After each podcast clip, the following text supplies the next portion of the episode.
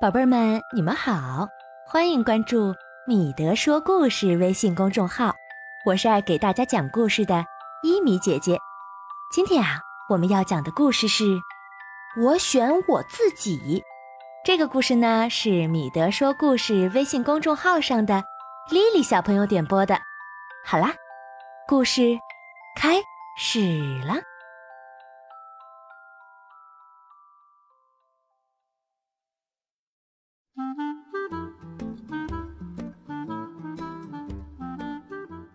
王国每隔四年会选举一次国王，狮子最喜欢选举了，因为大家总是把票投给他。当他站在小山上问：“你们谁选我呀？”所有的动物啊都会大声叫道：“我们都选你，我们都选你。”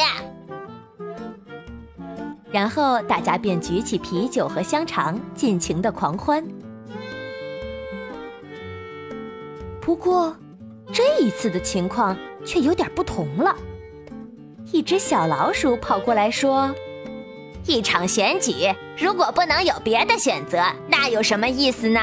你需要一个竞争对手，要不然选举就没有意义了嘛。”狮子接受了这个提议，决定推荐母狮子参加竞选，并让人照它的样子画了一张宣传海报。他对这张海报非常满意，因为母狮子画的和他像极了。可是，小灰鼠也准备了一张宣传海报，海报上的小灰鼠酷极了，上面写着“老鼠联盟，我是最棒的”。其他的动物看到小灰鼠的海报了，也都想来参加选举。结果，每种动物都派出了一名候选者。为了选出新的国王，在竞选大会上，每个候选者都有一次演讲的机会。小灰鼠作为啮齿类动物的候选者，发表了慷慨激昂的演说。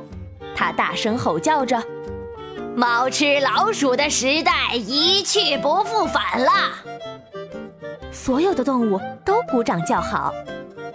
如果我是国王，我们将把猫通通吃光。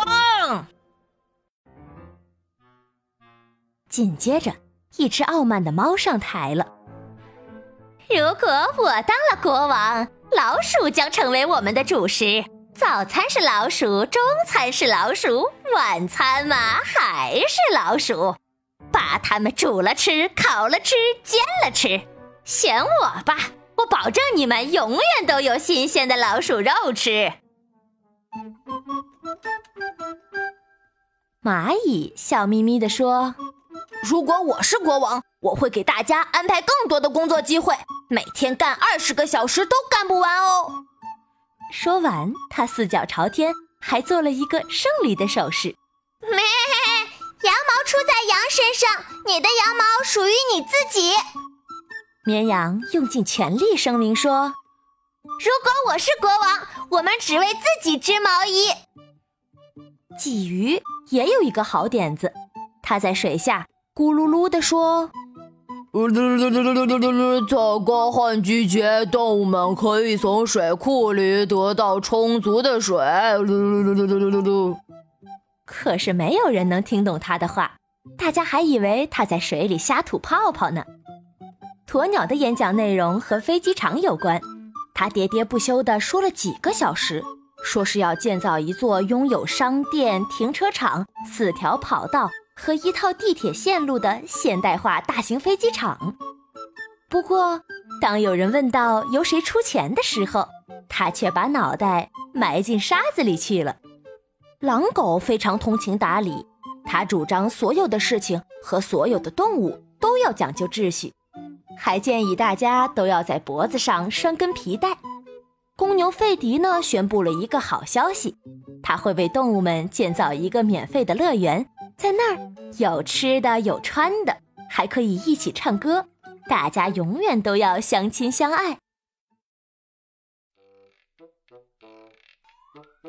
狐狸认为国家不应该有什么国界，他主张取消国家，不要国王。他一边说着，一边朝鹅眨了眨眼睛。只有鲸鱼对选举一点也不感兴趣，它一声不吭地回家去了。演讲结束以后，投票开始了，表决是以不记名的方式进行的，因为谁都不想让别人知道自己选了自己。到了晚上，鼹鼠宣布了选举的结果：狮子得了零票，其他的候选者每位得到一票，并有一票弃权。就这样，狮子落选了，它是唯一没有选择自己的动物。他伤心地离开了会场，决定去寻找新的支持者。狮子过去的臣民听到消息都很高兴，因为大家都有了属于自己的国王。新的国王们开始立刻兑现他们的诺言。狐狸把鹅追得满世界跑，猫想吃老鼠，老鼠又反过来围攻猫。绵羊在竭力保护着自己的羊毛，公牛努力地在维持着和平。狼狗要往鲤鱼上拴绳子，鸵鸟又把头埋进了沙子，却一下子撞到了鼹鼠，因为鼹鼠总是在地下到处打洞洞。两个星期过去了，动物们不再遵守任何法律，大家想干什么就干什么，动物世界被闹得乱七八糟，变成了一个既危险又可怕的国度。狮子坐在一座高山上，看着眼前的一切，不停地摇头。突然，那只小灰鼠跳到他面前，问道：“我们现在该怎么办呢？”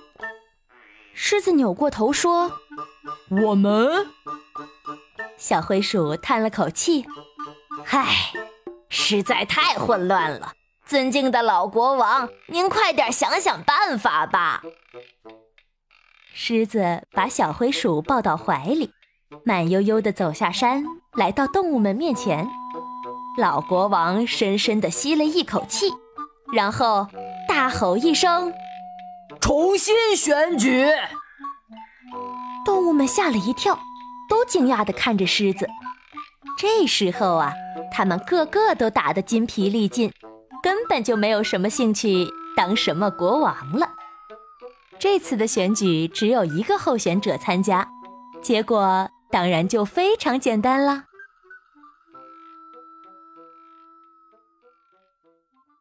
宝贝儿，你知道为什么大家都想当国王吗？怎么样才能成为一个好国王呢？想一想，来告诉伊米姐姐吧。